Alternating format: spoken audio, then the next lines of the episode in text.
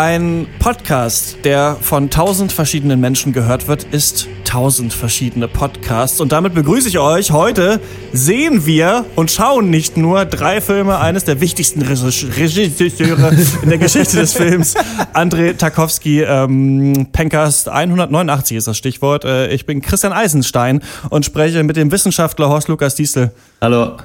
Dem Schriftsteller Malte Springer. Moin. Und dem Stalker Max Ole von Raison.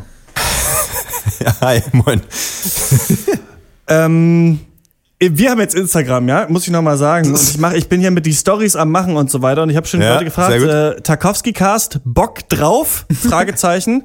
äh, von 34 Leuten gesehen. Ich habe aber nur Ja und Ja äh, eingegeben. ähm, so ein bisschen, so ein bisschen witzig. 40 Prozent Ja, 60 Prozent Ja. Jetzt weiß ich nicht, wenn das zweite Ja mehr Prozent hat, denken die Leute, das ist Nein? Haben die Leute einfach Bock, so wie Tarkovsky Bock hatte, neue Filme zu machen, einfach mal auf dieses Nein zu klicken, was eigentlich das Ja ist? Was denkt ihr? Haben so ein bisschen Tarkovsky? So, aber war das äh, so ein bisschen Absicht von dir, dass du es quasi so gemacht hast, so wie Wählen in der Sowjetunion eigentlich, ne? Hm. Also willst ja, du den einen natürlich. oder den gleichen? Das war so ein bisschen der Aufhänger, ne? Das habe ich gemerkt, ja. mhm. Nee, ich finde es nur schön, dass wir auch einfach äh, jetzt endlich mal äh, einen Filmcast einfach über einen Komponisten machen. Also der hat wirklich viele schöne äh, Lieder geschrieben. Ich habe mir einige angehört jetzt im Vorfeld. Ja. Ähm, also ich ja. habe auf jeden Fall Bock. Ich wäre, ich wäre persönlich bei Ja gewesen. Es ist ja der mit dem Hund, ne? Der diesen Hund konditioniert hat mit der, genau. mit der Glocke, genau. ähm, immer wenn er gegessen hat und so. Kalaschnikow, ne? ja. Immer wenn er geklingelt hat, hat er Hunger auf Hund bekommen, glaube ich. Ja. Das war Tarkovskis ja, Pistole, ne? Kommt ja in jedem Film vor. ist, äh, ist eigentlich eine, ähm, eine Pistole, die eigentlich ja einen Siegeszug um die Welt gefeiert hat. Ne? Also heute auch noch in vielen Entwicklungsländern benutzt. Ähm, alte Bestände werden da immer noch äh, ver verteilt. Ja. Ist ähm, ich, muss ich finde es spannend, dass wir mal einen ganz anderen Cast einfach machen. Ich ja. fand seine dadaistische Phase am schönsten. Hm. Ja, ähm, ich finde Beispiel, hätte nicht mit dem Tennisspielen aufhören sollen, glaube ich. Nee. Sonst, äh, ist, glaube ich, Schwere ganz, Kost. ist, glaube ich, ganz gut. Ja, Leute, äh, ja, ich sage hier ganz ne? kurz, was ich aus dem Internet zusammengesammelt habe. Andrei Tarkovsky, 1932 geboren, 1986 gestorben, Sohn von Arseni Tarkovsky, der war Dichter und dessen Gedichte kommen auch in Tarkovskys Filmen vor. Ähm, er ist geboren irgendwo in der Provinz in Moskau, dann hat er an der Filmhochschule studiert, unter anderem die Werke von Bergmann und Kurosawa. Das sind zwei berühmte Regisseure ja. kennengelernt. Und und ähm, wurde dann 1962 mit Ivans Kindheit, seinem ersten Langfilm, direkt weltberühmt. Es folgten Andrei Rubiljow, Solaris, Der Spiegel und Stalker, über die wir heute sprechen wollen. Die drei. Äh, ist immer wieder mit der Sowjetregierung aneinander geraten, hat sich dann äh, 1982 ins Exil nach Schweden aufgemacht. Zwei Filme gab es dann noch, Nostalgia und Opfer. Und 1986 ist er dann, habe ich schon gesagt, gestorben in Paris. Wusstet ihr irgendwas über Tarkovsky oder wie, woher, warum? Bäh. Gar nichts. Also, ähm, da oute ich mich als Cineast. Ich kannte den Namen und das war's. Ja. Und Stalker hatte ich schon mal gehört, war aber immer davon ausgegangen, dass das ein Horrorfilm ist. Ähm, wahrscheinlich wegen diesem Computerspiel. Ich weiß es, oder ich weiß nicht, wie da die Verbindung in meinem Kopf zustande gekommen ist. Äh, war deswegen dann doch durchaus überrascht, wie lang so ein Horrorfilm dann sein kann. Ähm, nee, also äh, für mich ein unbeschriebenes Blatt, André Tarkovsky, tatsächlich. Mm, mir war auch nur bekannt durch tatsächlich, äh, oder ist bekannt geworden, auch eh, genau wie bei dir, Malte, durch tatsächlich damals Stalker Shadow of Chernobyl. Da war, äh, da war übrigens der Entwicklungstitel Stalker Oblivion Lost. Das fand ich so cool früher als ja. Jugendlicher, dieser Name. Ja. ja. Und genau, und äh, irgendwann habe ich da den Wikipedia-Eintrag gelesen und da genau, da ging es ja auch, da sagten ja auch die Entwickler, dass sie inspiriert worden sind von eben Stalker, dem Tarkovsky-Film, dass der ja wiederum fußt auf dem äh, Roman äh, Picknick am Wegesrand von den Strugatsky-Brüdern. Ja. Und äh, das ich dann auch gelesen habe. Aber ich kannte, ja, genau. Und irgendwann habe ich dann noch Stalker geguckt. Aber mehr auch nicht tatsächlich. Dann, äh, ja. Ja, äh, ist äh, so ähnlich. Stimmt, stimmt alles, was ihr sagt. ja, deswegen äh, wieder äh, Clueless, Clueless Classic Cast vom, vom ja. Pencast. Ähm, das Ding ist ja, wir sind ja vielleicht viel schlauer als andere Leute, die äh, andere Filmcasts machen. Deswegen müssen ja. wir vorher das nicht gehört haben, den Namen, oder das schon mal gewusst nee. haben ungefähr, was das ist. Es reicht einfach, ganz unbedarft an die Filme ranzugehen und dann werden wir hier, ähm, so wie Tarkovsky Skulpturen in die Zeit meißelt, werden wir da die wichtigsten Botschaften aus diesen Filmen zusammen heraushämmern und ähm, kriegen das bestimmt ganz gut hin. Wir haben uns Warum haben wir uns für die Filme entschieden? Ich glaube, ähm, Solaris gilt ja so ein bisschen als der einfachste Einstieg ins Werk von Tarkovsky, wurde ja äh, später von Soderbergh nochmal verfilmt mit George Clooney in der Hauptrolle. Den hatte ich nämlich auch schon mal gesehen. Ähm, und äh, da kann man sich so ganz gut ans Werk, glaube ich, rantasten. Dann wollte ich den Spiegel, The Mirror mit reinnehmen, weil das so der verstrobenste, komplexeste, viele sagen auch der beste Tarkovsky-Film sein soll. Und dann natürlich Stalker schon tausendmal gehört.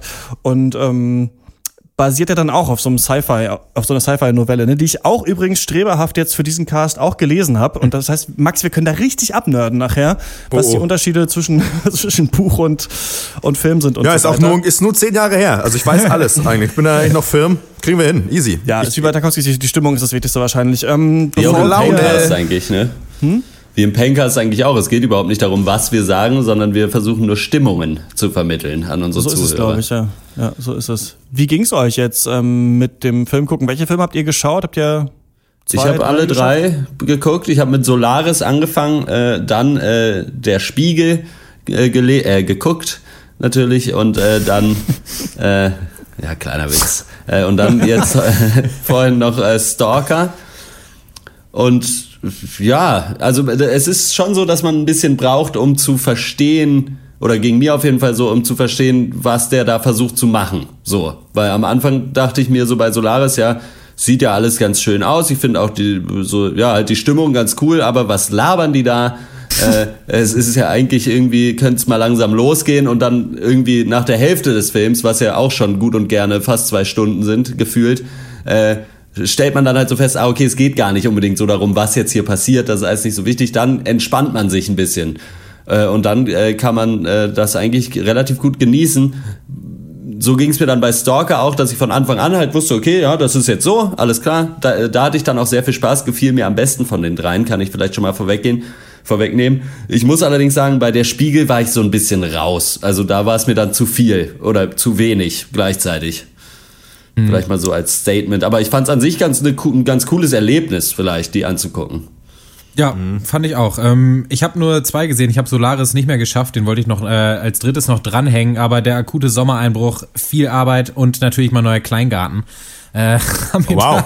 da, äh, einen Strich durch die Rechnung gemacht. Ähm, bin aber ansonsten, wir haben ja jetzt quasi, sind jetzt mit den drei Filmbesprechungen jetzt fertig. Ähm, Hotte hat jetzt quasi alles gesagt. Würde mich da anschließen. Ja. Fünf von zehn. Achso, ja, ich habe ich hab's ähm, tatsächlich auch, ich habe jetzt zwei Kleingärten. Ähm, ich hab's, äh, deswegen, der Spiegel musste weichen, äh, wenn ich mit Stalker und äh, Dingens äh, Solaris in einem Boot, beide fangen mit S an. Das ist mein Lieblingsbuchstabe. Nee, warte, nee, das kommt jetzt richtig kacke. Nee, warte. ich habe die einfach geguckt. Ich habe die einfach geguckt. So. Tschüss. Mhm. Ja. War, war schön.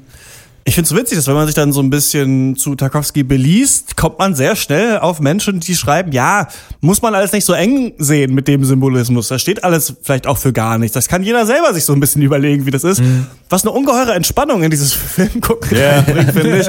Weil natürlich immer ja ist ja so ist, dass wenn wir Klassikercasts machen, wir uns natürlich oft dann auch diese Klassiker zusammen mit den Hörern und Hörerinnen so ein bisschen erschließen. Ne? Also es ist ja nicht so, dass wir alles über Filme wissen und das jetzt dem Hörer vermitteln, sondern wir uns auch ein bisschen einlesen, gucken, wie kann man das heute noch verstehen, taugt uns das noch oder nicht, ne? Und so ein bisschen versuchen, was übers Kino, über die Geschichte des Kinos zu lernen. Und ähm, da ist es natürlich ganz, ganz angenehm, wenn man äh, The Mirror guckt und sich so denkt, äh, ja, was, was ist hier los? Und dann steht da so, das muss man so ein bisschen auf sich wirken lassen. Das muss, man muss es so ein bisschen fühlen und sich da so ein bisschen reingeben und dann geht es schon und dann kann ja jeder so seine eigene Message rausnehmen. Deswegen können wir auch gucken, wer weiß, was wir für Interpretation haben vielleicht zu den Filmen. Aber ähm, das fand ich irgendwie so das fand ich so ganz gut, weil sonst ähm, ist es natürlich schwierig bei Klassikern einmal und dann dann auch bei Klassikern, die auf Büchern basieren, die man dann meistens nicht gelesen hat. Das ist immer so ein bisschen so ein Minenfeld, Minenfeld der Filmkritik, finde ich. Es ist so eine, in gewissermaßen eine Zone der Unberechenbarkeit, in die man sich da begibt. Ja, aber wir haben, also wir labern ja schon immer einfach über Filme irgendwas. Äh, warum sollten wir jetzt damit aufhören? Äh, was ist, also habt ihr denn, also weil so ein bisschen ließ es, konnte ich natürlich nicht davon ablassen, trotzdem viel so nach Interpretationen zu suchen und so. Und deswegen ja. muss ich auch sagen, hat der Spiegel wirklich für mich eigentlich dann äh, teilweise gar nicht funktioniert, weil da war ich so raus teilweise. Ich fand bei Solaris und bei Stalker ging das noch relativ gut, dass man sich immer mal wieder bei einer Szene so dachte, ah okay, das steht jetzt bestimmt für das und ja. äh, das funktioniert funktioniert jetzt bestimmt so und hier das möchte, will mir da gesagt werden. Wohingegen so The Mirror mir so ein bisschen vorkam wie die unlustigste Sketch-Show der Welt. Also, so. Das Coole ist, ey, also ich lasse es ja neueren Filmen überhaupt nicht durchgehen, äh, wenn wenn die Aussage sein soll, ja, das ist, das muss auch alles nichts bedeuten. Guck einfach mal. So und äh, da hatte ich so ein bisschen, ich habe das ja dann auch vorher äh, mich schon informiert, dass Tarkovsky wohl auch solche Filme macht, die jetzt nicht unbedingt den roten Faden von A nach äh, nach B haben dachte ich mir so, kann ich mich jetzt aber hinstellen und Tarkovsky einfach scheiße finden? Ähm, aber die Entscheidung hat er mir dann leicht gemacht, weil ich äh, die Filme einfach cool fand. Also ähm, das äh, nur mal vorweg äh, war ganz cool, weil ich hatte da echt erwartet, dass ich mich jetzt äh, durchrechtfertigen muss und vielleicht auch ein bisschen, ein äh, bisschen flunkern, aber nö, gar nicht. Also äh, es gibt jetzt hier den, den vollen Malte äh, ohne Einschränkung gleich in den nächsten 50 oh. Minuten. Ja, ich finde, ich, also ich war ähm, äh, eigentlich, so wie du es auch beschrieben hast, ähm, manchmal stand man ja so ein bisschen dann auch wieder im Regen und genau wie du, wie es dir wahrscheinlich auch, also wie du es ja auch schon beschrieben hast, ging es mir, ja, verhielt es sich bei mir, das ist bei Stalker, Stalker für mich auch der am, an, also äh, wirklich der am besten äh, zu guckende, nee, das macht keinen Sinn. Der, hat mir, der, der ging mir am besten nein, sagt man, glaube ich.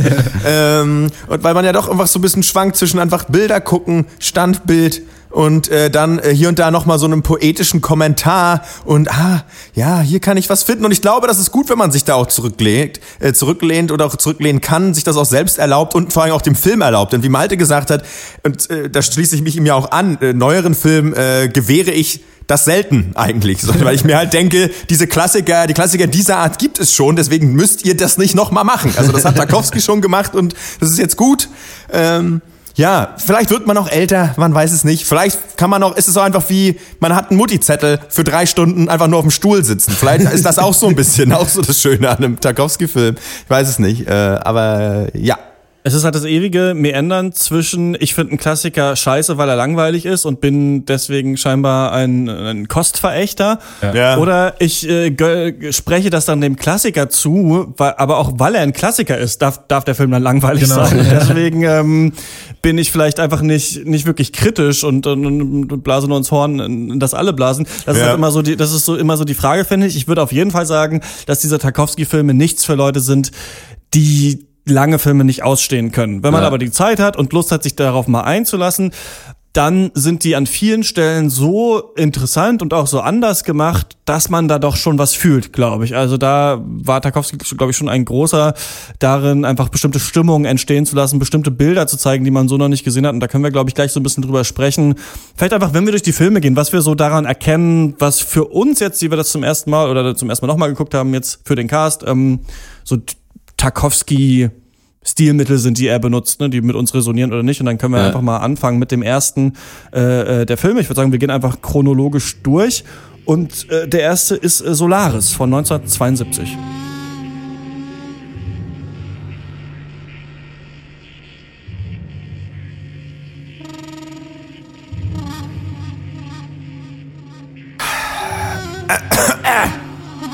Solaris von 1972 ja, ich muss auch nicht sagen, von wem es ist. Es ist aber, was es aber ist. Es ist ein sowjetischer Science-Fiction-Film und äh, er basiert auf dem äh, Roman äh, des Autors Stanislav Lem mit dem gleichen Namen. Und äh, ja, Altersfreigabe ab 12 habe ich mir hier noch aufgeschrieben. Ist vielleicht auch interessant für die jüngeren Zuhörer. Liest also, du einfach die DVD-Rücken ab? Sei ehrlich. Ja, deswegen ist auch gleich Schluss. Ich weiß ja nicht mehr. Hier unten steht noch irgendwie 9 Mark. Also das ist relativ günstig zu haben, wenn ihr da noch eine Videothek Bullshit, geht los. Ähm, der Film spielt an einem Weiher. Da, da befinden wir uns zumindest am Anfang. Zusammen mit dem Psychologen Chris Kelvin. Hammer Name einfach, finde ich schon. Und äh, ja, stellt sich raus, er muss zum Planeten Sol Sol Solaris, auf Russisch Soljar, Sol ja, Soljaris heißt es. Soljanka, ja, Soljanka, ganz genau, daher kommt es, die Planetensuppe. ähm, und ja, es ist tatsächlich so, dass irgendwie, irgendwie soll da was erforscht werden und ähm, stellt sich raus, äh, seit längerem befindet man sich dabei oder befindet sich diese Erforschung des Planeten in der Stagnation. Ähm, bevor Kelvin aber abreist, ähm, besucht er seine Eltern nochmal und äh, trifft dort auf äh, seinen Freund äh, äh, Ber Berton. Und äh, der sagt ihm, ja, ich war da schon mal, aber Jung, Jung, pass bloß, pass du mal auf. äh, da, da, sind, da sind so Figuren auf der Oberfläche und äh, die, die konnte man ausmachen, aber so richtig kann sich keiner so richtig einen Reim draus machen, was das alles überhaupt so, äh, womit ist da, wo, was ist da los? So, ne? Womit ist da, fuck, ich kann kein Deutsch mehr, das tut mir echt leid. Aber ich mache jetzt aber auf Russisch weiter. ähm, äh, es kommt, ja, Kelvin reist zu der Raumstation wie angekündigt und die hovert so über dem Planeten. Ähm, er kommt an und muss erstmal verwundert feststellen, dass er ja da irgendwie nicht begrüßt wird. Es ist alles eigentlich eher so ein bisschen ja äh, äh, ja konfus und äh, organisiert und dort trifft er dann aber irgendwie äh, ja, die beiden Wissenschaftler, die noch vor Ort sind, Snout, bester Name, äh, erstmal sowieso, und äh, Sartorius. Und auch die scheinen so ein bisschen eigenartig unterwegs zu sein. Äh, ja, zudem hat sich der, äh, ja, der dritte der Wissenschaftler bereits, ja, irgendwie, wie sagt meine Oma so schön gesagt, der hängt unterm Dach, äh, hat, sich, hat sich selbst gerichtet. Ja, ähm, und es wird aber noch konfuser und mysteriöser, denn äh, bis jetzt geht's ja noch mit der Konfusion. äh, Kelvin erwacht tags drauf in seiner Kajüte und neben ihm eine junge Frau. Und diese gleicht seiner toten Frau Hari, für deren Selbstmord er sich immer noch verantwortlich fühlt. Und ähm, ja, zunehmend erfahren wir, dass alle, die auf der Raumstation sich befinden, mit ihren äh, Erinnerungen konfrontiert werden und das äh, in Form von ja, ja menschgewordenen Erinnerungen. So und äh, der, ähm, ja, die Leute gehen unterschiedlich damit um. Snout hat sich damit abgefunden, das ist jetzt halt irgendwie so und Sartorius beschäftigt sich damit, ja, wie kann ich, wie kann ich diese Erscheinung nur loswerden, wie kann ich, wie kann ich sie annihilieren? So, und mit, damit setzen wir uns als Zuschauer auch auseinander, während wir auf dieser Raumstation uns befinden. So, äh, mir ist kein Wortspiel mit Solaris eingefallen. Äh, ähm, Solaris, guter Film oder doch nur Sonnenbank? Äh. Flavor. Flavor. Son Sonnenbank-Flavor, Stichwort Stieleis. Ne? Geh und fick deine hm. Freunde, ja, genau. Horst, wie fandst du's? Ja, ganz gut. Aber aber schwierig. Wie gesagt, ich hatte Schwierigkeiten zu verstehen, warum der Film seine Geschichte so erzählt, wie er sie erzählt und habe die erste Hälfte überhaupt gebraucht, um zu verstehen, dass es eben einfach so gemacht wurde. Und äh, aber prinzipiell, was an dem Film das größte Positive, glaube ich, ist, sind einmal die visuellen Aspekte. Also ich fand, der sah wirklich Hammer aus. Also schon die ersten Szenen da, wo wir uns ja noch auf der Erde äh, befinden, haben schon sowas Alienhaftes irgendwie. Äh, da so diese Unterwasserpflanzen, die da so äh, vor sich hin wehen zu, oder zu wehen scheinen. Unter Wasser weht kein Wind, das kann ich äh, euch verraten an dieser Stelle. Ja. Äh, aber also das sah wirklich Hammer aus und dann auch so die Ästhetik von dieser ja quasi verlassenen Raumstation. Also ich weiß nicht, ich kann mich auf jeden Fall nicht erinnern, dass ich schon mal in einem Film äh, eine Raumstation gesehen habe, wo es einfach mega dreckig ist und wo überall halt Sachen kaputt sind. Also das vielleicht schon, aber wo halt einfach so Zeug rumliegt. So, ja, und diese verlassene Raumstation, das hatte schon irgendwie was. Und ansonsten natürlich das Thema an sich. Also weil zumindest ich habe diesen Film halt so äh, wahrgenommen, dass es halt eigentlich relativ Wurst ist, ob die oder dass es halt alles eine sehr große Symbolik ist, dass du halt deine Erinnerungen, vor allen Dingen irgendwie traumatische, halt immer irgendwie mit dir rumträgst und es dann halt einfach verschiedene Arten und Weisen gibt, damit umzugehen und äh, ja, die Leute da auf eine Art und Weise natürlich irgendwie, natürlich ist es schrecklich, irgendwie damit so konfrontiert zu sein, aber gleichzeitig durch diese Konfrontation äh, ergibt sich vielleicht halt auch ein neuer Umgang damit und eventuell sogar der Weg, äh, damit irgendwie dann doch abzuschließen und so. Das fand ich alles sehr, sehr, sehr cool. Ich fand es aber streckenweise wirklich richtig ermüdend, weil wirklich da echt äh, teilweise zehn Minuten wird da irgendein Bild abgefilmt zu Musik und man weiß so ein bisschen so überhaupt nicht, was ist denn jetzt hier los? So, weiß nicht, wenn ich dieses Bild sehen will, diese Jäger im Schnee, dann kann ich es mir auch so angucken. und muss dann nicht mit einer Kamera drüber fahren für zehn Minuten. Also teilweise bin ich da wirklich komplett rausgefallen und hatte beim Gucken auch dann gar nicht so viel Spaß teilweise, aber so danach irgendwie, als der Film vorbei war und ich eine halbe Stunde irgendwie darüber nachgedacht habe und so, dann ging es mir ganz gut. Vielleicht so wie es beim Joggen sein soll. So, das Joggen an sich ist kacke, aber dann danach fühlt man sich besser. So, und so ging es mir ja. ein bisschen mit diesem Film. Mhm. Durch die Raumstation gejoggt, ähm, ja. mit André Tarkowski, auch nicht schlecht. Ähm, ja, vielleicht der konventionellste Film von der Handlung. Was ich ganz interessant finde, ist, dass Tarkovsky so Mittel nimmt, die wir heute so als, weiß nicht, so viel zu viele Expositionen deklarieren würden. Ne? Also die sind am ja. Anfang halt weiß ich nicht, 40 Minuten oder was da auf der Erde ja. und äh, gucken sich zusammen ein Video frech. an, wie ja. der eine Typ kommt also kommt zu denen nach Hause und erzählt, ne, dass er ja da auch diese komischen Wesen gesehen hat auf Solaris. Und dann sehen wir nochmal seine Anhörung vorm Weltraumrat oder so. Und äh, die sehen das nochmal mit denen, wie die das sehen, aber was, was funktioniert, was er damit natürlich macht, ist, dass es irgendwie authentisch wirkt, ne? das ist ja auch so ein Tarkovsky-Ding, es wirkt alles sehr aus dem Leben gegriffen, dass sie da in ihrer Datsche sitzen und sich dieses Video angucken und auch alle nicht so genau wissen, was los ist. Und ähm, ich, das war ja meine erste Berührung mit, mit Tarkovsky, dieser Anfang von Solaris, und das hat mich richtig gegriffen, ne? Also ich fand das absurd schön. Die ersten zehn Minuten oder so, diese dicken Grashalme da am See, die Kamera, die sich über dieses, diese nebelverhangene Heide hebt. Und hatte wirklich so das Gefühl, solche Bilder habe ich als Kind auch gesehen. Oder als Kind hatte ich vielleicht die vielleicht nicht die Aufmerksamkeitsspanne, aber die Zeit in der Natur, mir das anzugucken und damit sich das so irgendwie so einbrennt. Ich finde, Tarkovsky hat manchmal so ganz, ganz tolle Bilder, wie dann der, der Calvin da in, im Regen steht einfach. Und das ist die erste Szene, die wir so von ihm sehen. Fand ich ganz stark, vor allem wenn man dann betrachtet, wie der Film endet. Das hat natürlich auf der Raumstation irgendwann, ne, hat das so ganz schöne Längen, ja. wo man sich dann fragt, okay, was macht ihr jetzt mit diesen Klonen, die es gibt? Ich finde aber äh, ganz schön, dass Tarkovsky auch, und das macht er auch in vielen anderen, oder in den beiden anderen Filmen, die ich jetzt gesehen habe, er lässt einfach Dinge weg. Ne? Das würde man sich nicht trauen eigentlich in dem Film. Also zum Beispiel mh, hm, sehen wir ja auf dieser Raumstation nur ganz kurz, welche Personen sich für die anderen Menschen da zeigen. Beziehungsweise bei einem ja. sehen wir das kurz und beim anderen gar nicht. Und das traut er sich einfach, ne? einen zweieinhalb Stunden Film zu machen wo dann aber eigentlich nur so eine Person richtig gezeigt wird, obwohl es da um diese Gäste und diese Klone geht. Das finde ich, das finde ich ganz schön. Ähm, Max, wie war's bei dir? Ähm, es ist immer ein bisschen langweilig im Pencast, ne? Ähnlich, ähm, was äh, das ähm, Erleben während des Schauens anging. Äh, tatsächlich, das äh, ja, wir, wir, wir mögen ja gerne äh, dialoggetriebene äh, Filme, so, ne? Und da äh, wird man natürlich hier manchmal ein bisschen im Stich gelassen, wenn man diese Präferenzen hegt. Ähm, aber rein filmisch hat mir das trotzdem gut gefallen, weil ich, ich finde wirklich, dass dieser Film hat irgendwie so tolle Farben. Also weißt du, ganz blöd, aber das ist, ja. der sieht total schön aus. Und auch diese Raumstation, ich finde das alles wunderschön. Das ist einfach so ein bisschen so Puppenhausmäßig irgendwie ausgestattet. Ich finde es äh, irgendwie ganz toll.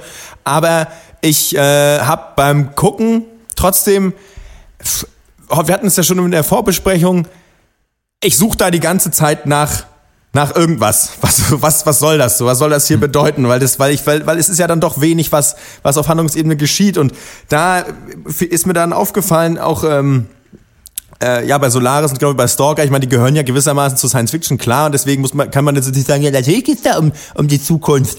Aber es ist halt so interessant, wie sich mit der Zukunft auseinandergesetzt wird. Und das Schöne ist, dass die, der Grusel beider Filme ja gar nicht mal so sehr aus dem aus so einem tatsächlichen Grusel, weil irgendwie vielleicht ein Monster um die Ecke gesprungen kommt, entsteht, sondern einfach vor so einer Ungewissheit und sowas Unklaren. Und das finde ich Unklarem. Das finde ich auch bei Solaris so interessant, dass das keine, der ist nicht brutal in seiner Spannung, aber trotzdem hat man die ganze Zeit oder hatte ich zumindest so ein ungutes Gefühl beim Schauen, ähm, was man was sich vielleicht gar nicht mal unbedingt aus den Bildern so übersetzt hat, sondern aus ja, dem Konglomerat sozusagen, aus dem Konvolut an, an, an äh, Bildern und dem, was man sich so gedacht hat. Und das ist dann schon cool und nach dem Film Joggen ist das dann, war man dann auch froh, dass man sich darauf eingelassen hat. So. Ja, ich glaube, man, ähm, also dieses Thema, dass die Filme lang sind und irgendwie vielleicht auch anstrengend oder so, ne, das ist, ist auf jeden Fall, ist auf jeden Fall so. Interessant wäre jetzt halt so ein bisschen zu fragen, also weil Tarkovsky hat ja selber äh, oft gesagt, er hat auch dieses Buch geschrieben, das Sculpting in Time, wo er über seine Philosophie redet, und hat er selber gesagt,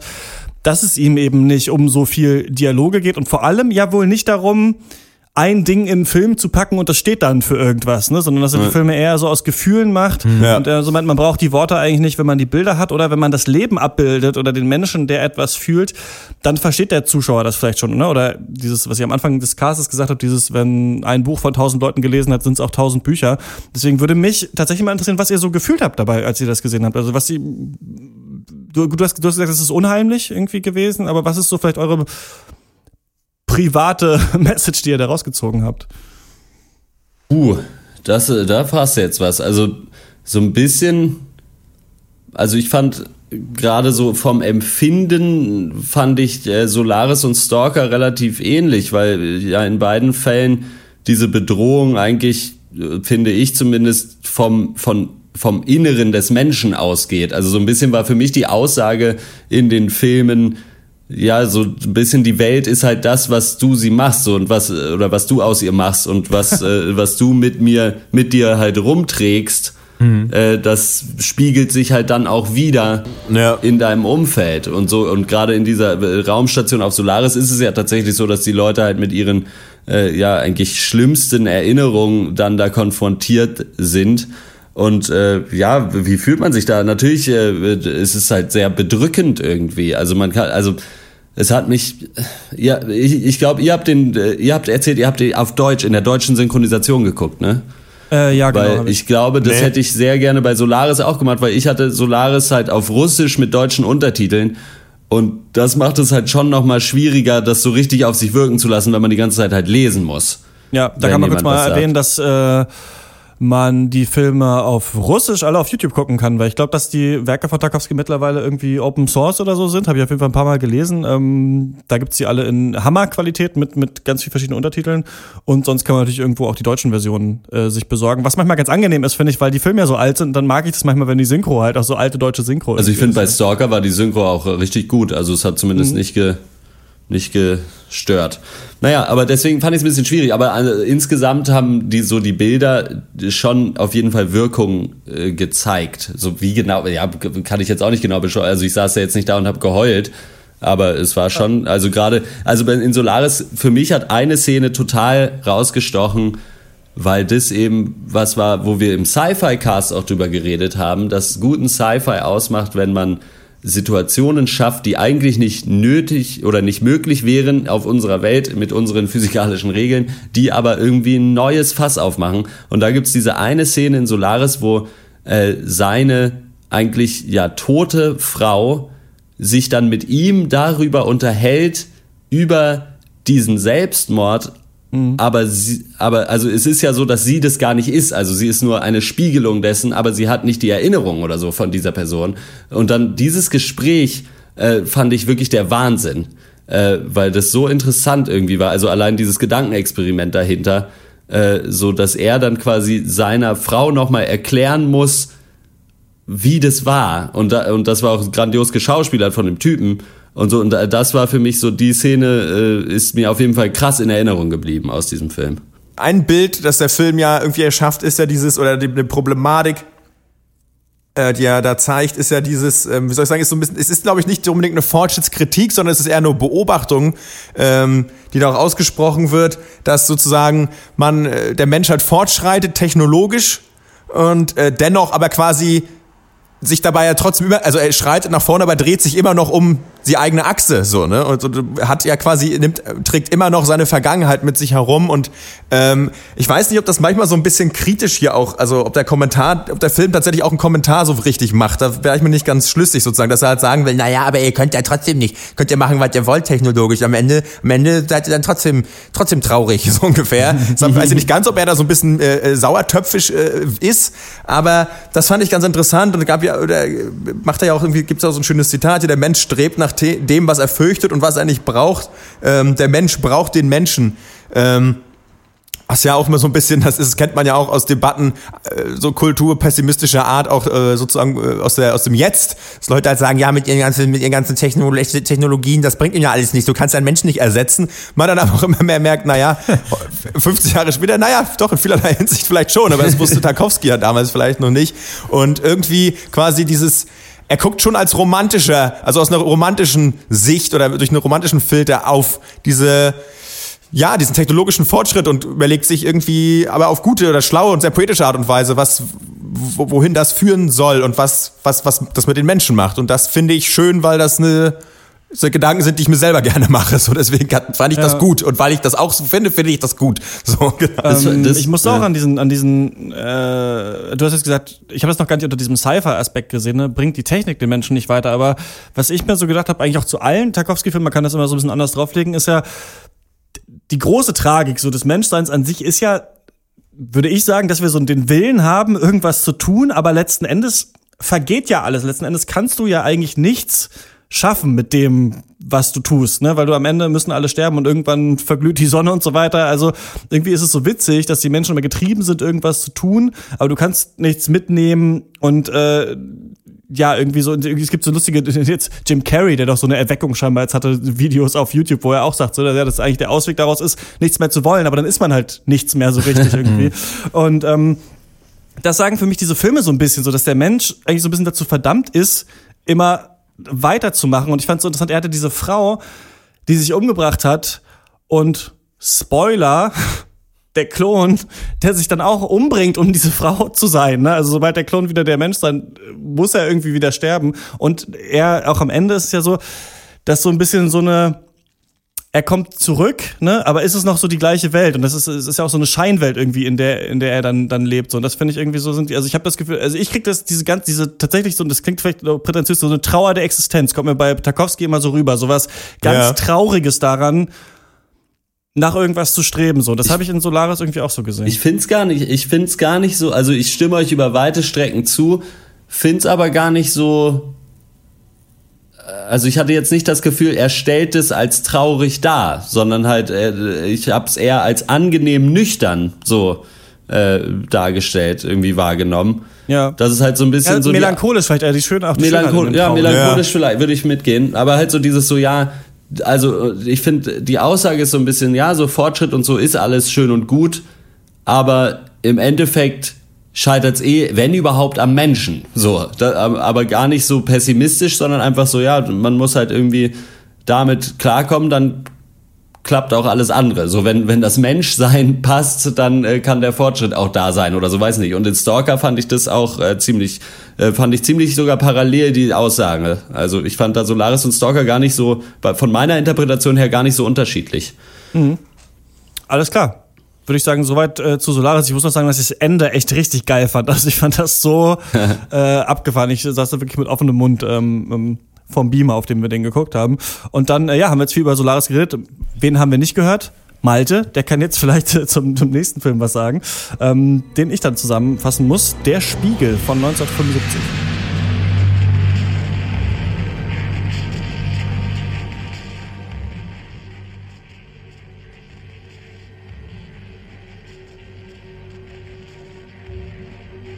Der Spiegel gilt als, äh, ja, so vielleicht Tarkovskis sperrigster, undurchsichtigster Film. Viele sagen, es sei sein bester Film. Angeblich auch wohl viele Russen. Also Russland gilt das wohl so als Großwerk des Meisters. Ähm, der Film hat eigentlich keine Handlung. Wir folgen hier in so traumartigen Erinnerungen ähm, eines im Sterben liegenden Mannes an sein Leben halt dieser Person, mal in Schwarz-Weiß, mal in Sepia, mal in Farbe. Ähm, das müssen wir noch machen in dieser, äh, jetzt mal so ein bisschen gucken, was sind eigentlich Tarkovskis Mittel, ne? Vielleicht können wir uns daran erinnern jetzt bei dieser Besprechung. Ähm, der Film ist laut Tarkovsky stark autobiografisch. Es geht um den Schriftsteller Alexei, der liegt im Sterben, erinnert sich an seine Kindheit, der musste im Krieg aus Moskau aufs Land fliehen, lebte da mit seiner Mutter.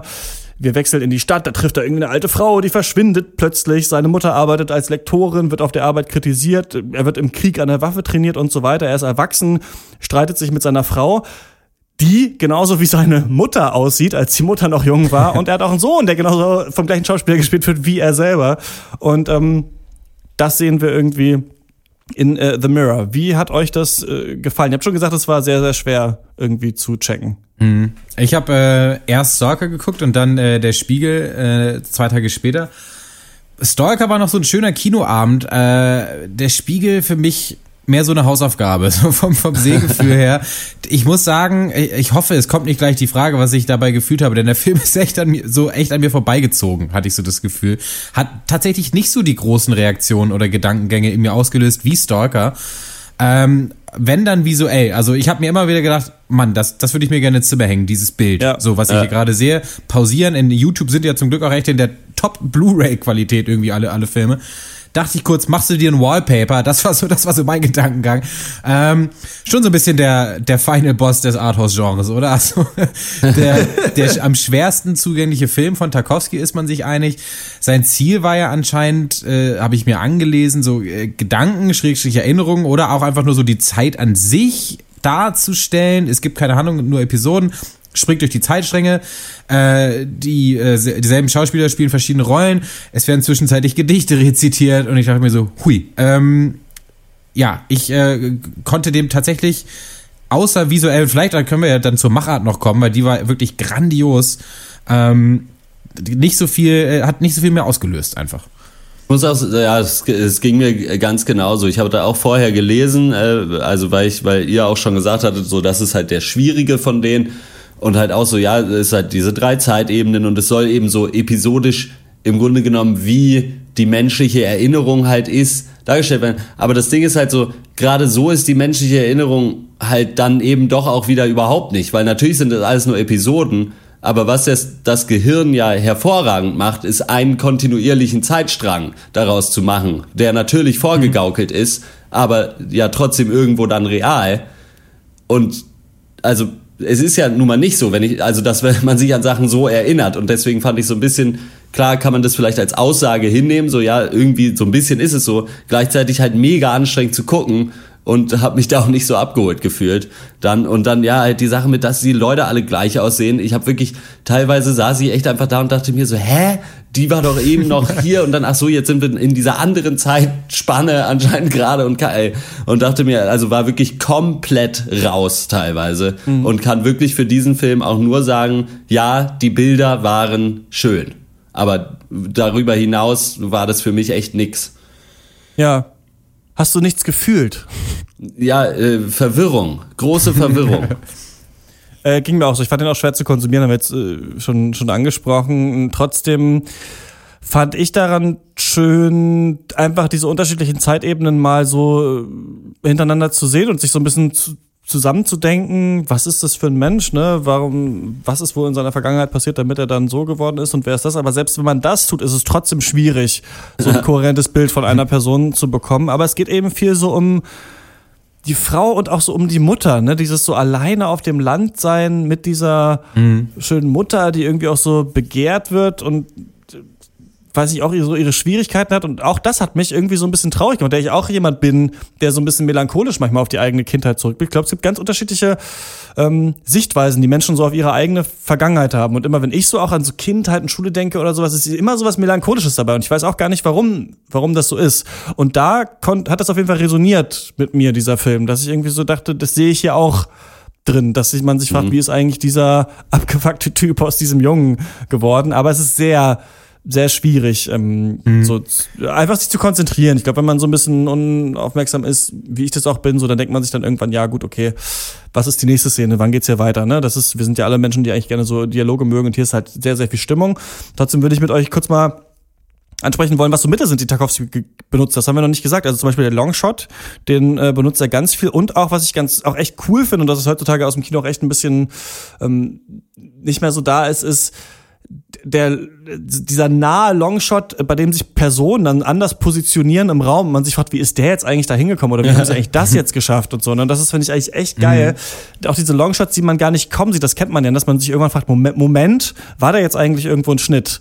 Und dann fällt einem so auf, nee, das gucken wir schon zehn Minuten lang. Ne? Und das ist, ähm, finde ich, so Tarkovsky ist immer ganz nah an den Charakteren, dann ihren Gesprächen verharrt immer so in komischen Ecken der Räume. Und das ist halt in, in der Spiegel auch so. Und dieser äh, gibt auch YouTube, YouTube auch nochmal rausgeschnitten, irgendwie The Most Beautiful Tracking Shot in Cinematic History ist halt, wo am Anfang dieser Schuppen da abbrennt. Ja. Und sobald du diesen brennenden Schuppen siehst, tropft das Wasser vom Dach runter und sie sitzt auf einem Brunnen drauf, ne? Und das ist mhm. auch, also es ist so ein, so ein starkes Bild und das kriegt er schon hin. Also er sagt ja, es zählen nur die Bilder und was du fühlst und man fühlt schon was bei den Bildern. Mhm. Ja, es, ähm, was mich so geschockt hat bei Stalker, genauso wie bei diesem Film, ist, wie plastisch die Kamera hier noch wirkt. Ich hatte die ganze Zeit das Gefühl, die Kamera ist auch noch die ist noch da und die ist vielleicht auch, die hat vielleicht auch ihre eigenen Bedürfnisse und Gefühle oder was. Es ist, ist komisch zu beschreiben, aber so ein bisschen ähm, den Respekt vor der Kamera so als die äh, das Mittel, was die Bilder jetzt einfängt. Das war so so plastisch. Es wirkt also auch was natürlich durch diese vielen Tracking Shots und äh, äh, langen Kamerafahrten auch durch Objekte hindurch nochmal verstärkt wird, dass die Kamera dann noch immer anhält, dass man denkt, okay, ah, das äh, das findet die Kamera so auch interessant. Diesen Bettpfosten zum Beispiel für eine Minute. Ah, das okay, da gucke ich da guck ich zweimal hin jetzt nochmal. Das hatten wir doch schon mal bei der Sendung Serie von 50 Cent oder nicht? der gefangen im Club. Der Kameramann ist noch im Raum. Ja die Schauspieler sind schon weg. Ja. Sorry, Entschuldigung. Nee, ja. ich glaube nur, dass. Ähm, dass es äh, oft im, gerade auch natürlich im, im Blockbuster-Kino, aber alles, was so, wo so CGI und Nachbearbeitung mit dem Spiel ist, dass das so ein bisschen verloren geht, dieses auch so leicht naturalistische, dieses, die Sachen sehen halt auch von alleine so geil aus, wenn du sie gut genug einfängst. Ja. Und man kann ja die Kamera oder auch äh, einfach Schnitte, kann ja mittlerweile alles verstecken und retuschieren und, und nachkolorieren und was auch immer machen, damit es möglichst flüssig wird vielleicht oder irgendwie möglichst ein kohärentes Seherlebnis. Und bei Tarkovsky hast du das eigentlich gar nicht so, oder beziehungsweise du hast es, aber du hast es ohne, dass es total fake ist. Und äh, das ist jetzt zwar nicht äh, ein Stilmittel, vielleicht, zumindest keins, wofür ich jetzt die perfekte Definition parat habe, aber das hat mich so krass beeindruckt an beiden Filmen, auch an, auch an dem Spiegel, ja. Äh, Tarkovsky ist ein ganz großer Künstler darin, diesmal auf jeden Fall ähm, einfach Texturen abzubilden ja, von Dingen. Ne? Also ja. mhm. das ist wirklich so einfach mal fließendes Wasser, Feuer, Kohlen, das Gras, der Schlamm, der Morast, ne, das sieht wirklich richtig echt aus. Ne? Also man hat das Gefühl, man kann das anfassen. Mhm. Und wenn man natürlich so lange Shots macht, dann fängst du ja auch an nachzudenken, ne? Oder auch was auch so eine Tarkovsky-Sache ist, finde ich so einfach so ein bisschen abzudriften. Also, ja, dass man irgendwann gar voll. nicht mehr weiß. Und das macht er ja auch in diesem Film sehr stark. In der Spiegel, das ist mir mal aufgefallen. Wenn es dann Schnitte gibt, dann schneiden die ja im Spiegel dann oft von einer Zeitebene in eine völlig andere rein. Und da ist es so, dass man vorher schon oft äh, den Ton hört aus der anderen Szene. Und auf einmal sind ja. wir im Wald, der schwarz-weiß gefilmt ist.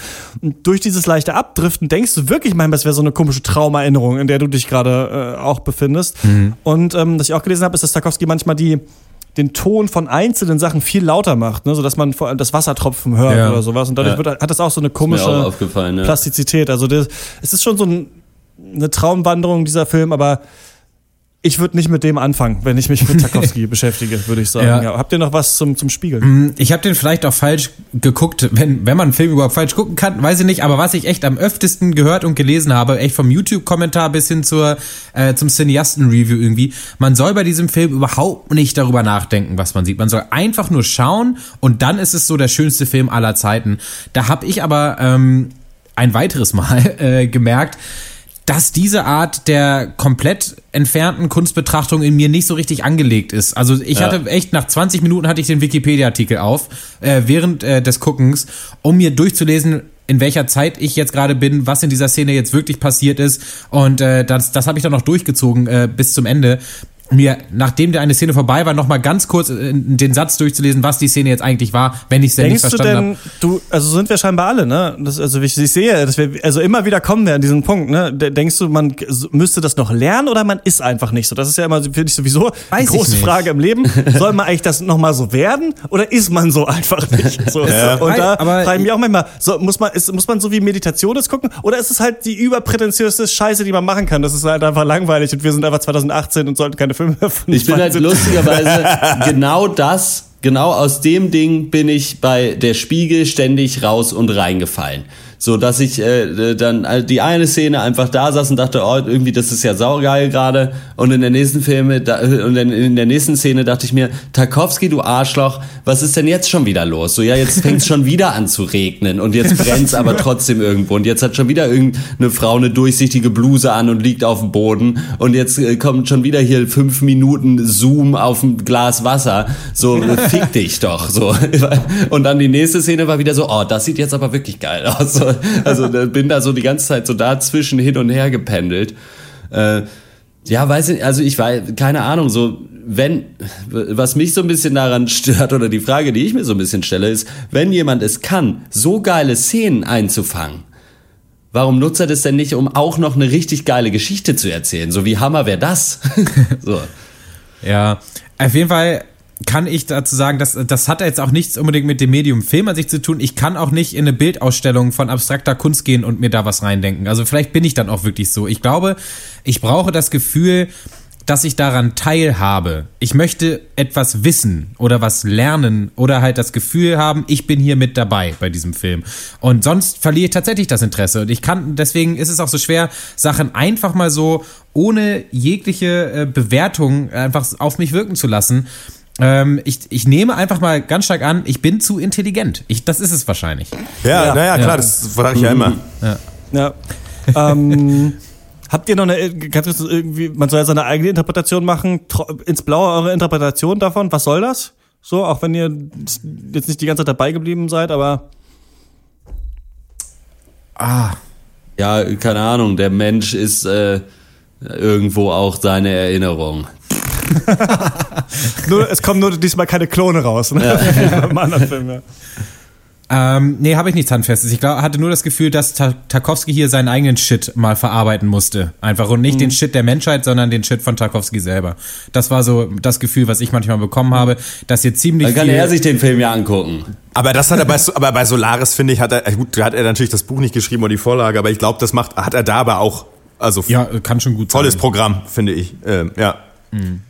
Egal. Mm, wir sehen war eigentlich gerade nur im Scherz gesagt, aber wir sehen natürlich hier tatsächlich wiederkehrend, dass ähm, Menschen nochmal auftauchen. Ne? Also er ist sein eigener Sohn und ja. äh, seine Mutter ist, ist, ist seine Frau. Ähm, deswegen dachte ich mir auch da wieder so, dass die Menschheit ist verdammt zu leben. Man muss immer weitermachen und eigentlich ist es immer wieder das Gleiche. Ne? Also wenn der Klon wiedergeboren wird, muss er sich wieder umbringen und sein Sohn ist eigentlich auch nur er selber so und seine Frau ist nur seine Mutter und so geht's immer weiter und das ist äh, auch so eine, das ist so eine schön hat aber auch so eine Tragik irgendwie da. Ich finde, es ist schon, dass es immer so weitergeht. Es ist halt, ähm, finde ich, schon in seinen Filmen drin vieles von diesem von diesem russischen Fatalismus, den man ja auch in der, in, in der Literatur ja auch wiederfindet. Mhm. Ähm, ist schon so dieses auch sich ausgeliefert sein und dieses durch, dass das, dass man meint, also wie soll ich sagen, schon so mit das Gefühl, dass man kann, ist, man kann, man ist ja eh in sich selbst quasi gefangen und auch alle anderen und äh, deswegen ist eigentlich auch quasi auch aus künstlerischer Sicht macht es deswegen auch keinen Sinn, mich jetzt wahnsinnig differenziert auszudrücken, sondern es reicht eigentlich, dass ich meine Sicht zeige, hm. weil ja eh jeder guckt, wie er will. Und da kann man natürlich auch, könnte man, wenn man wollte, ja auch dran kritteln, ja, aber versuch's doch vielleicht mal. ähm, ist ja auch nur eine Perspektive. Ich habe da ja auch keine abschließende Haltung zu. Ähm, aber mir gefällt, dass er sich da so mit auseinandersetzt und das so auch zur Sprache gebracht hat, ähm, auf verschiedene Art und Weise in Film und ja dann auch am Mikrofon. so, äh, ja.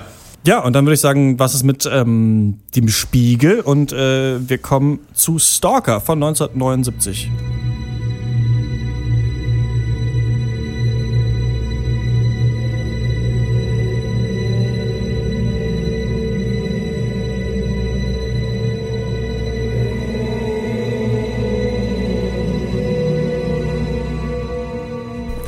Stalker ist äh, Tarkovskis fünfter Film, erschienen im Jahr 79 und der Film dreht sich um die Reise dreier Menschen in die mysteriöse Zone. Das ist ein schwer bewachtes Sperrgebiet. Äh, woher die Zone kommt, warum sie existiert, das weiß man nicht. Äh, einer von den drei Menschen ist ein Stalker und Stalker sind hier äh, in diesem Film die einzigen Menschen, die den Weg in die Zone kennen und auch durch sie durchnavigieren können, quasi Ortskundige. Und wir ver verfolgen dann unseren Stalker, wie er erstmal seine Frau und seine Tochter zurücklässt, um dann zwei neue Kunden äh, in die Zone zu führen.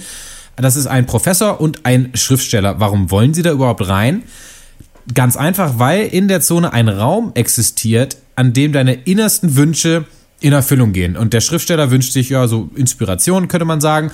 Der Professor hat äh, dann andere Absichten, das erfährt man aber erst später, das möchte ich nicht spoilern. So, ja, die drei beginnen also die Reise in, äh, in die Zone durch den Sperrgürtel erstmal, dann werden sie noch von Wachen beschossen, aber dann sind sie drin und äh, die Zone ist so eine, eine Art verwildetes Tal, könnte man sagen. Also da sind nur noch so Ruinen von menschlicher Zivilisation sind da übrig geblieben. Aber der Weg äh, zum Raum der Wünsche ist lang. Ein Umweg folgt dem nächsten und während dann die drei Herren noch ausgelassen über ihre verschiedenen Weltbilder philosophieren, äh, sich auch mal an den Kragen gehen und natürlich lustige Fähnchen werfen, um den Weg nach unsichtbaren Fallen zu überprüfen, ja, müssen sie irgendwann feststellen, dass die Reise zum mystischen Raum auch eine Expedition ins Innere vielleicht ist. Soweit meine Interpretation. Vielleicht. Könnte sein. Oder sie waren nur sehr lange unterwegs und haben sich ständig verlaufen. Das weiß man nicht. Ähm, ja, Stalker, äh, was sagt ihr denn zu diesem Film? Ja, ich habe es ja am Anfang schon gesagt, es ist äh, auf jeden Fall der Film, der mir am besten gefallen hat von den dreien. Hat vermutlich mehrere Gründe. Zum einen hat man halt die ganze Zeit diese Naturshots, die wir ja in den anderen Filmen auch schon so herrlich fanden, aber hier noch mehr. Äh, und irgendwie war mir der, also ich find's, ich fand es ein bisschen komisch, nachdem ich Stalker jetzt gesehen hatte, dass Solaris als der einfachste Einstiegsfilm gilt, weil ich den irgendwie einfacher fand. Vielleicht liegt es aber auch daran, dass ich zu dem Zeitpunkt Solaris und The Mirror schon gesehen hatte. äh, kann ich jetzt natürlich nicht sagen, aber mir hat sehr gut gefallen, dass es hier ja sogar fast ein bisschen, meiner Meinung nach, ein bisschen plump so ist. Du hast halt den, den äh, Künstler, den Wissenschaftler und so den bodenständigen einfach normalo quasi. Oder, die, den, oder den Priester, wie manche sagen. Ja. Oder den Religiösen, ja, könnte man mhm. auch sagen. Äh, die gehen halt zusammen jetzt mal ausnahmsweise nicht in die Bar, in sondern Kneipe, ja. in die Zone und äh, bringen halt jeder halt total abgesteckt ihr Weltbild mit und die lassen, lässt man dann mal aufeinander zu äh, gehen und das Ganze irgendwie ausbaldowern. Fand ich irgendwie cool. Äh, das Ganze mit dann so, ja, auch so eigentlich ja so ganz klassischen Elementen auch, dass du halt den einen hast, der weiß, wie es halt geht und die anderen dann aber trotzdem äh, sagen, ja, wieso, wir müssen da vorne hin, dann gehen wir doch einfach dahin und er sagt, naja, kannst du schon machen, aber du wirst ja schon sehen, was du davon hast, wir müssen hier außen rum und dann bla bla bla und der ja. weiß halt richtig, wo es lang geht und so. Äh, fand, und dann immer wieder mit diesen äh, Monologen, die äh, ja auch so gesellschafts-, ja, philosophisch eigentlich äh, hauptsächlich sind und äh, fand ich äh, echt cool. Äh, ist natürlich auch ein ganz schön langer Schinken wieder, aber hier hat's mich diesmal nicht so gestört. Vielleicht einfach, weil ich, weil man so, ich glaube, für mich hat's ganz gut funktioniert, weil man so ein bisschen, weil ich so ein bisschen alle drei sehr gut verstanden habe in ihrem Weltbild. Also so, also wenn ich meins beschreiben müsste, es wäre wahrscheinlich eine Mischung aus von jedem ein bisschen was und das fand ich irgendwie ganz schön. Ja. Also äh, meine persönliche Meinung ist folgende. Äh, Moment. Ähm, das, äh, das Geheimnis im Film Stalker zu bewahren, hätte dem Theologen keine Schwierigkeiten bereitet, äh, weil er ja mit Widersprüchen operieren darf. Äh, mhm. Doch äh, die, da die Wissenschaft ein solches Recht nicht besitzt, wird es wohl keine Übertreibung sein, wenn ich sage, dass die Mühen eines fantastischen Schriftstellers, der auf der Seite der Wissenschaft steht, gemeinhin größer sind als die Schwierigkeiten eines Theologen, der Gott in der Vollkommenheit seines Wesens bestätigt. So. Ah ja. Das ist äh, eigentlich meine Meinung, die ich äh, ja, hier abgelesen habe. Die wurde im Juli 1975 von Stanislav Lem aufgeschrieben, ah. Äh, der dann Nachwort formuliert hat zu äh, Picknick am Regesand der Vorlage für Stalker. Ähm, ja, ich, ähm, ich hatte es ja schon, ähm, das, gut, das ist jetzt meine Meinung, aber ich rede trotzdem weiter. Es ist, äh, ich hatte es ja schon angesprochen ähm, mit äh, ähm, der Solaris während, der, während des Solaris-Gesprächs, dass man auch hier immer dieses ist, man, wie soll ich sagen, man schreit, bei Solaris ist es ja, finde ich, diese übergeordnete Thematik, dieses äh, Fortschritts, dieses in die Zukunft gehen durch Technologie, bla bla bla, das ist quasi da der fortschreitende Zeitstrahl. Und hier hat es man es ja auch, aber hier ist das, äh, das besteht das Fortschreiten ja tatsächlich im im tatsächlichen Fortschreiten. Also drei Leute müssen irgendwo hingehen, ja. weil es da etwas gibt. So, ja. während quasi gesellschaftlich um sie herum eigentlich nichts passiert, das ist nicht, das ist irrelevant eigentlich für die für äh, die Geschichte hier, sondern man kommt will irgendwo hin und erhofft sich, dass es dort was man dort etwas findet, was einem irgendwie wichtig ist, was beziehungsweise es geht ja um diese Kugel, die einem alle Wünsche erfüllen kann. Und ähm, im Buch, so, im Film ist es ein Zimmer. Ja. Oder das Zimmer, äh, genau. Und äh, Ähnlich wie sich ja manche das vielleicht von der Wissenschaft ja auch erhoffen. So, vielleicht jetzt eher im Solaris-Kontext. Und hier finde ich das aber auch irgendwie ganz spannend, dass ähm, man trotzdem ja, es, weil dieses, man hat trotzdem das Gefühl, dass, oder man weiß ja irgendwie, da wird aber, das wird aber nicht passieren. Also das, das kann doch eigentlich nicht dann sein, was dann, also das kann, die werden da hingehen und die, da, da wird, das, die können ja nicht dann wirklich so ein Märchen daraus machen und dann hat dann irgendwie, dann kam die, hat er tausend Taler gewonnen so, und dann war sein Leben lang in Ordnung. Und ich finde, dies, das erzeugt eine, eine tolle Spannung beim Gucken. Mal abgesehen davon, dass die Szenerien ja auch irgendwie cool sind. Also du hast ja diese verlassenen ah, Industriegeschichten, ja. dann äh, äh, diesen Wechsel ja auch zwischen äh, Schwarz-Weiß und Farbe, was irgendwie eigentlich auch ein bisschen schrottig ist, aber für so einen alten Film finde ich es okay. Ja. Äh, äh, da kann man es mal machen. Und ähm, ja, was ja auch früher viel noch so gemacht wurde, dieses krasse Draufhalten auf, äh, auf die Gesichter so, ne, ja. der Darsteller. Das ist natürlich der in der so Kinn äh, und Stirn abgeschnitten und voll rauf einfach. Ja, ganz genau. Und das, das Geile, das sind ja halt auch so krasse Typen. Ne? Das wären heute, heute würde die, würd die nicht eine Hauptrolle mehr spielen dürfen. So, ne? Die würde halt denken, so hier die ne, betteln bitte außerhalb äh, des U-Bahn-Schachts. ähm, und das ist aber schon auch das ist schon herrlich, so, weil das, das ist alles irgendwie wichtig. Heute ist das so ein bisschen verloren, weil die Leute halt irgendwie anders, anders gecastet werden. Und das ist schon irgendwie schön.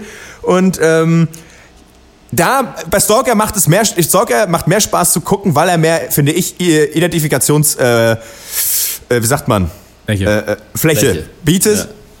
Ähm, ein Beispiel, ne, dieses, dieser, der Fleischwolf oder das Rohr sozusagen, mhm. da, bei dem man sich nicht aufhalten darf oder wenn man da reingerät, dann ist das die Hölle und da kann man sich überlegen, ja, ist das dann vielleicht, soll das die, geht es da, ist das irgendwie vielleicht, soll das für, was ich, die Depression oder was weiß ich stehen, weil wir haben ja dann dieses, äh, dann fängt doch auf einmal an, der Stalker so ein Monolog dann völlig aus dem, aus dem Nichts zu führen dann irgendwie und äh, ich finde alle, also ne, alles, alles fiel mir wie ein Herbstblatt in die Hände und äh, die Sonne schien und ich war dennoch nicht glücklich und wiederholt eigentlich immer das gleiche, also inhaltlich das gleiche Bild, nur mit anderen Wörtern. Und ähm, das macht irgendwie Spaß. Das ist irgendwie schön. Auch wenn. Ah nee, das, das sage ich nicht nochmal. Das ist einfach cool. Das ist einfach, macht, es ist irgendwie gut. so viel Tiefe. Herrlich. Ich war ein bisschen vor den Kopf gestoßen von Stalker, weil ich, äh, weil ich dachte, okay, Solaris ist ähm, klar strukturiert, aber dann hat doch so seine Längen. Und irgendwie dachte ich, das Wunder, was in Stalker noch passiert. Ich habe irgendwie die ganze Zeit gedacht, da passiert noch irgendwas ganz Abgefahrenes, so mhm. in diesem Zimmer oder sonst was. Und musste dann erstmal drauf klarkommen, ähm, dass das anders ist und äh, hab ganz, also bin ganz viel abgedriftet, als ich den Film geguckt habe. Ganz komisch. Ich dachte so, es wird der, der absolute äh, Tarkovsky-Knaller und ähm, konnte mir da manchmal gar kein so Bild machen von den, von den Menschen und was die eigentlich reden, weil ich so wie die selber ja da zwischenzeitlich auch wegpennen, ich dann auch so halb äh, eingeschlafen bin. Hab dann aber jetzt auch das Buch gelesen und ähm, muss da sagen, der, also Tarkovsky hat wenig eigentlich vom Buch verfilmt hier, ne? Das sind die mhm. letzten vielleicht 30 Seiten oder so von 200 oder von so 180, glaube ich, die ja. er hier verfilmt hat. Der Rest ist eigentlich Worldbuilding, ne? Also warum ist die Zone da? Ähm, okay. Was machen die eigentlich in der Zone? Wie funktionieren die Gesetze, die Gesetze in der Zone, die anders sind als die physikalischen Gesetze außerhalb? Und ähm, auch so ein bisschen, was ist mit der Familie vom Stalker, ne? Mit seiner Tochter und so weiter. Das wird ja alles viel erklärt, auch über verschiedene Zeitebenen. Ne? Da gibt's auch draußen ein Institut, das es erforscht und er ist so ein Schatzjäger, der eben eben da Sachen raussammelt und das ist eigentlich illegal und so weiter. Und es geht auch viel um diese Bürokratisierung von dem Unverständlichen. Ne? Es, es, also okay. also in, Im Buch ist es so, dass es Aliens waren. Also Aliens haben die Erde an so sieben Punkten besucht. Mhm. Da sind ganz viele Menschen gestorben. Dann sind sie weg und seitdem gehen Menschen in diese Zonen, um Dinge zu klauen, die da sind, die in, im Buch ganz tolle Namen haben. Also zum Beispiel heißt es Fliegenklatsche, das ist kein Ding, sondern das sind einfach so Gravitationsfelder in der Zone, wo man einfach zusammengequetscht wird. Oder es gibt irgendwie schwarzes Splitter, das sind irgendwie so kleine schwarze Gegenstände, durch die, also aus denen weniger Licht rauskommt als rein. Und das ist irgendwie physikalisch seltsam, so, mhm. wenn man, wenn man damit hantiert und so. Und da gibt's auch die goldene Kugel und die ist eben dieses Zimmer. Ja. Und auch die Todeslampe, das ist einfach eine, so eine Lichtquelle, die Menschen einfach umbringt, so die, die in dieser Zone irgendwo ist und die sie unbedingt, unbedingt finden wollen. Und das Interessante an Stalker ist ja, und das finde ich wirklich ein heftiger Move von Tarkovsky ist, wie viel sehen wir denn ja. von den ja, anderen Gesetzen der Zone ja. oder von der Magie, die in dieser Zone passiert, wenn wir das schauen. Und das ist schon eine krasse Idee von ihm zu sagen, wir, gehen nur über die Stimmung erstmal, so in, in, in diesem Film. Und dann muss sich jeder selber überlegen, ist das überhaupt eine Zone? So, und das fand ich schon ganz clever von ihm gemacht, gerade wenn man das Buch gelesen hat und was anderes erwartet. Weil da wird, da werden Menschen zerquetscht vor seinen ja, Augen. Ja. Das fand Ey, ich so geil an diesem Film eigentlich. Der ist ja, auch, ist, ja, das wird ja echt so suggeriert, ähm, die Zone ist voll mit unsichtbaren tödlichen Fallen. Deswegen werfen sie ja diese Muttern, äh, äh, diese ja. Schraubmuttern die ganze Zeit vor sich her.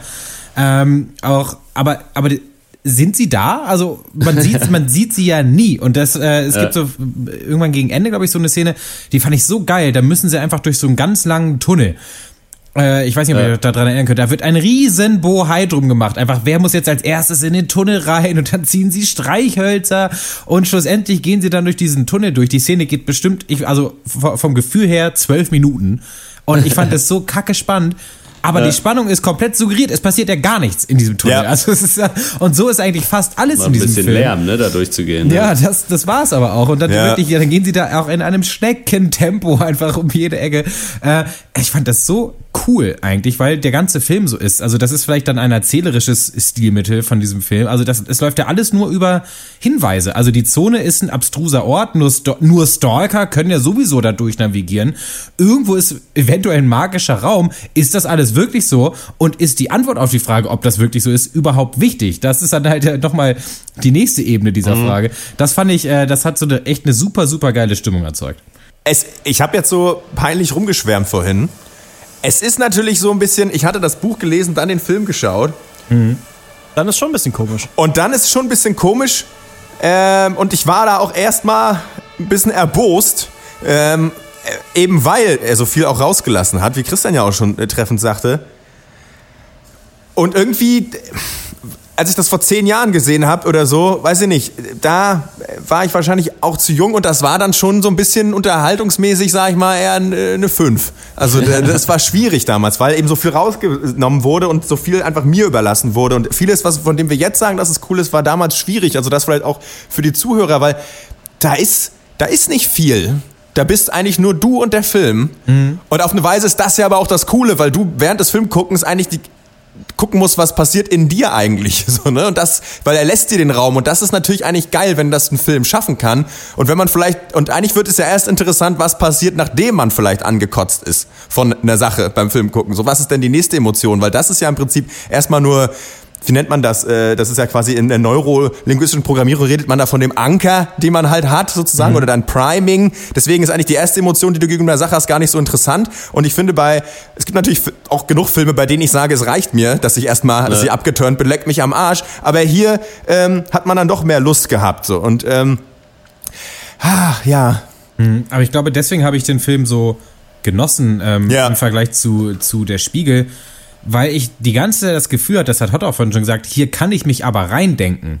Und dir wird genau, zwar ja. wenig vorgegeben, ja. was du dir ja. da reinsenken sollst, aber du hast, du kannst dich da ständig, kannst du deine Krallen da in diesen Morast stecken und sagen, in dieser Szene weiß ich jetzt, was ich da, davon halte. Und äh, ich verstehe, warum die das sagen und für mich bedeutet das in diesem Moment das hier.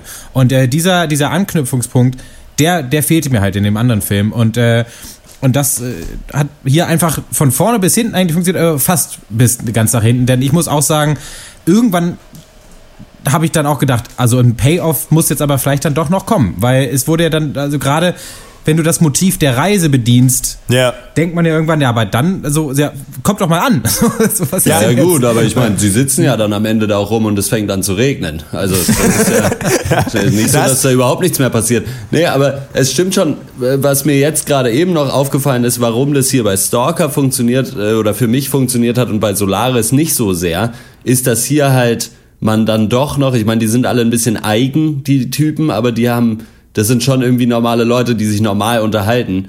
Mhm. Und das ist, glaube ich, was, was Solaris auch ganz gut getan hätte in der zweiten Hälfte. Da unterhalten sich allerdings nur irgendwelche verrückten Wissenschaftler über eine verrückte Wissenschaft. Also da passiert sehr wenig sehr wenig irgendwie Gespräche über äh, ja halt über so alltägliche Sachen. Und hier wird man immer wieder so ein bisschen zurück in eine Art Realismus geholt, wenn der eine dann halt sagt, ja, aber ich habe keinen Bock meinen Rucksack da liegen zu lassen, so du laberst hier von wegen wir können nicht rückwärts gehen, aber ich habe da meinen Rucksack halt vergessen, lass mich den noch mal holen. so was ist denn mit dir? So äh, und äh, dadurch wird der Film irgendwie so ein bisschen geerdet, fand ich. Und das hat's auch gebraucht, finde ich, dass es nicht so komplett abhegt, weil teilweise, das ist ja eigentlich auch das Schöne, also da ist ja dann wieder die Stärke des Films, wenn du sagst, du kommst über Stimmung, da, das kann man Tarkovsky nicht absprechen, dass er es hinkriegt, dass du drei einfach so abgehalfterten Dudes, äh, die angeführt werden von einem, die wie ein bisschen ein harmloserer Jürgen Vogel aussieht, äh, einfach über eine Wiese laufen. Ja. Und du denkst dir die ganze Zeit so, uh, oh, mach gucken. Aber weg von der Frage, soll ich 5 Euro kaufen, mir die DVD, äh, 5 Euro holen, mir die DVD kaufen und ist das entertaining und ist es besser als Solaris? Was ist hier, was ist hier drin? Was habt ihr gefühlt? Was ist der, that, that Tarkovsky Moment für euch? Vor allem würde mich interessieren, Horst, stell doch mal, wie siehst du diese drei Charaktere und was ist am Ende so die Message? Weil ich habe deren Charakterisierung gar nicht so mitbekommen in meinem Weg. Naja, also die drei Charaktere sind ja also für mich relativ eindeutig der halt der zynische Künstler, der halt irgendwie eigentlich überhaupt keinen Fick mehr auf die Welt gibt und sich selber für besser hält mhm. und irgendwie alles nur noch aus so einem Eigeninteresse heraus macht. Dann hast du, der, für den ist es halt einfach so, da ist halt irgendwas Unnatürliches und er hat halt als so äh, er hält sich für so schlau, dass er alles schon erlebt irgendwie hat und eh weiß, wie alles funktioniert. Deswegen ist es für ihn interessant, dahin zu gehen, wo was anders ist als woanders. Dann hast du halt den Wissenschaftler, der das begreifen muss irgendwie, so weil er halt so getrieben ist von der Wissenschaft und es macht ihn halt irgendwie fertig, dass da etwas ist, was er nicht erklären kann mit Hilfe seiner Wissenschaft. Deswegen muss er dahin. Und du hast halt ja diesen, ja, wenn du ihn Geistlichen nennen willst, der halt das, was da ist, einfach so hinnimmt und, und verehrt halt irgendwie und das total braucht und äh, darin aufgeht, auch überhaupt nichts darüber zu wissen, außer wie er überlebt und halt so das so, aber auch zu seiner Aufgabe zu machen. Also er ist da ja so eine Art Tempelhüter dann auch auf eine Art und Weise und ja aber eigentlich total geknechtet auch davon ist, von dieser ganzen Sache. Ja. So, das sind so erstmal so grob oder vielleicht relativ spezifisch die, die, die ja, diese drei Leute, finde ich. Und die Aussage des Films für mich ist halt so ein bisschen so, halt auch wieder so ein bisschen wie in Solaris, deswegen meinte ich, finde ich ähnlich, dass das halt relativ Wurst ist, aus welcher Richtung du darauf äh, oder aus, auf, auf welche Art und Weise du die Welt siehst, so es kommt trotzdem hauptsächlich darauf an, ob du das, was du tust, machst, weil irgendwie und damit mit dir selber klarkommst, dass es so ist. Also, dass es, du kannst der Geistliche sein, solange du selber damit klarkommst, gut, ist es kein Problem. Du kannst auch der zynische Künstler sein, solange äh, das für dich okay ist. Und du kannst halt einfach nur im Dienste der Wissenschaft sein, wenn das für dich okay ist. Und bei den meisten Menschen ist es halt einfach nicht so. also, dass sie so, so eine klare Kante erst recht nicht halt fahren können. Weil, äh, also für mich ist der Film so ein bisschen so, ja, es ist eben alles widersprüchlich. Du kannst nicht nur der Wissenschaftler sein. Das funktioniert nicht. So. Hm. Und dann halt auch gleichzeitig irgendwo so ein bisschen vielleicht mit drin, dass so der einfache Mann eigentlich den, die, die Macht so ein bisschen auch in der Hand hat, dann wieder, also es geht ja dann ganz am Ende, finde ich, sehr viel um halt so äh, ja, Selbstwert und, äh, und halt irgendwie, na, wie sagt man? Ja, halt irgendwie die Ehre oder die Würde des Menschen dann doch wieder. Und das halt, wenn man, solange man sich die nicht nehmen lässt, dann ist es halt irgendwie alles egal. Und alles, was irgendwie schlecht ist, hat vielleicht auch gute Seiten. Also mir wurde der Film am Ende auch ein bisschen wischiwaschi esoterisch dann äh, ja. Vielleicht sogar. Ja. Aber so ähm, ich muss in acht Minuten, in acht Minuten los, deswegen sage ich noch, noch, dass ich äh, das Ende ganz interessant finde, dass man es so wählt, gerade wenn man den ganzen Film vorher anders gemacht hat. Deswegen finde ich, ist es könnte es fast auch ein Gag sein, das Ende so an den Zuschauer, so hier jetzt hier ist es jetzt noch mal und ähm, so meine Interpretation, ne, also die Menschen sind dazu verdammt immer weiter zu streben, obwohl am Ende nichts bei rauskommt. Da sind ja hier Menschen, die sich so ein bisschen dazu entscheiden, nichts zu wollen am Ende. Ja. Und das finde ich auch ja. ganz, ganz interessant, um dann quasi vielleicht diesen Traum der, des ewig gefangenen Menschen, der immer weiter am Rad laufen muss, entweder aufrechtzuerhalten oder dem zu entkommen. Weiß ich nicht, kann man so ein bisschen interpretieren, wie man will, aber das ist für mich mhm. so ein mhm. bisschen so eine Entscheidung, ne? dass man sagt, okay, wir machen das jetzt anders. Und das fand ich ganz interessant, dass der Film den Weg geht, denn das ist ein Buch auch eigentlich, eigentlich ein bisschen anders, ja. Ich, ähm, bei mir hat das mehr so positivere Gedanken dann vielleicht dann doch ausgelöst. Also meine Interpretation so ganz runtergebrochen wäre mehr so, dass es an sich Quatsch ist, nach dem vollendeten Glück zu suchen oder danach zu streben, weil das irgendwie eh zum Scheitern verurteilt ist von Anfang an schon. Aber dass du es auch nicht brauchst. Also weil das, weil es halt auch so okay ist, selbst wenn du nicht, äh, wenn nicht dein innerster Wunsch irgendwie erfüllt wird. Und also so ganz äh, klischeehaft gesagt, so der Weg ist schon das Ziel, so in die äh, auf die Schiene irgendwie. Und ähm, du hast noch nach dem Tarkovsky-Moment gefragt. Ähm, für mich eigentlich diese lange Fahrt auf der Dresine relativ gegen Anfang in die Zone mhm. rein, wo es dann in die ja. Farbe wechselt. Die ist eigentlich, also auf dem Papier muss ich die Szene hassen, weil sie zehn Minuten geht und nichts passiert, ja. außer, und die ist mega monoton. Wirklich drei Menschen sitzen auf einem äh, kleinen Zug äh, und das war's. So, das geht halt echt mega lang. Ich fand das, ich war da echt fast hypnotisiert und gerade auch ähm, äh, äh, zur Optik auch davor. Und dann kommt der Schnitt, ne? Dann kommt der Schnitt dann, ja. Ja, und, und äh, genau. Und äh, du hast ja echt diese in Sepia getunkten Industrieflächen vorher, die eh schon umwerfend schön waren, fand ich. Äh, ja. Äh, und dann kommst du halt rein in das Farbige, in die Zone, in die Natur. Und ja, wie gesagt, ich war da echt so ein bisschen, äh, äh, der Mund stand offen, ich habe ein bisschen gesabbert, so quasi. Schon, und es ist nicht nur der, es ist ja nicht nur, dass äh, Tarkovsky diese ja, irgendwelche Bruchbuden da toll abfilmt oder nee. verkaufen kann, sondern ich meine, da stehen einfach drei überwucherte Panzer einfach in der Gegend rum, aber es gibt nur einen Shot, in dem man die sieht eigentlich, ne? Da, wird, da, da gehen die dran vorbei und das war's, so ein mhm. bisschen. Das finde ich auch stark. Oder ganz toll ist ja diese Szene, wo sie dann sich streiten, welche Richtung sie gehen sollen und er geht kurz aus dem Bild raus, kommt zurück in das gleiche Bild und der ganze Hintergrund ist voller Nebel, ne? Also wie aufwendig und geil ist das eigentlich äh, mhm. zu machen. Also das fand ich auch richtig cool. Ich denke, man kann es natürlich, glaube ich, das Werk natürlich auch nicht, äh, nicht außerhalb des Kontextes de, der Zeit sehen, ne? Also auch äh, der Sowjetunion. Und ähm, sicherlich war es äh, auch den gesellschaftlichen Umständen geschuldet, dass sich diese Frage Tarkovsky noch dringlicher gestellt hat, ähm, als es und heute gibt es diese Fragestellung natürlich auch noch, aber wo quasi, wo ist denn dein, das Heil zu suchen? Ne? Ist, es, ist es die Wissenschaft? Ist es äh, äh, der Schriftsteller? Ist es eben der, ein, der vermeintlich einfache Mann, mhm. der sein Heil in der Spiritualität sucht? So und ähm, das äh, ist hundertprozentig auch ein Thema, was ihn ja selbst beschäftigt hat. Also wie er hier auch schon sagte, in den anderen Filmen sehe ich dieses, diese Suche ja auch äh, da drin äh, von Tarkovsky eben selbst. Und ähm, worauf wollte ich hinaus? Äh, ja, genau. Es ist, wurde ja geschaffen im Kontext eines Systems, was dir ja schon gesagt hat, was jetzt hier funktioniert. Und es war ja im Kommunismus mhm. schon klar so, dass es auf jeden Fall nicht die Spiritualität ist, ähm, dass es schon eigentlich nur der einfache Arbeiter ist. Ja. Äh, aber bitte nicht spirituell, so ungefähr. ähm, ganz eigenartig eigentlich. Ich weiß gar nicht, worauf ich hinaus will. Ich glaube, ich wollte den Gedanken bloß äußern, mhm. dass äh, man sich das mal fragen kann. Muss man aber auch nicht. Äh, ja. Soll, muss jeder selber wissen. Muss jeder selber. Ey, am Ende, wie genau, jetzt sieht ja eh wieder selber, wie er jeder will.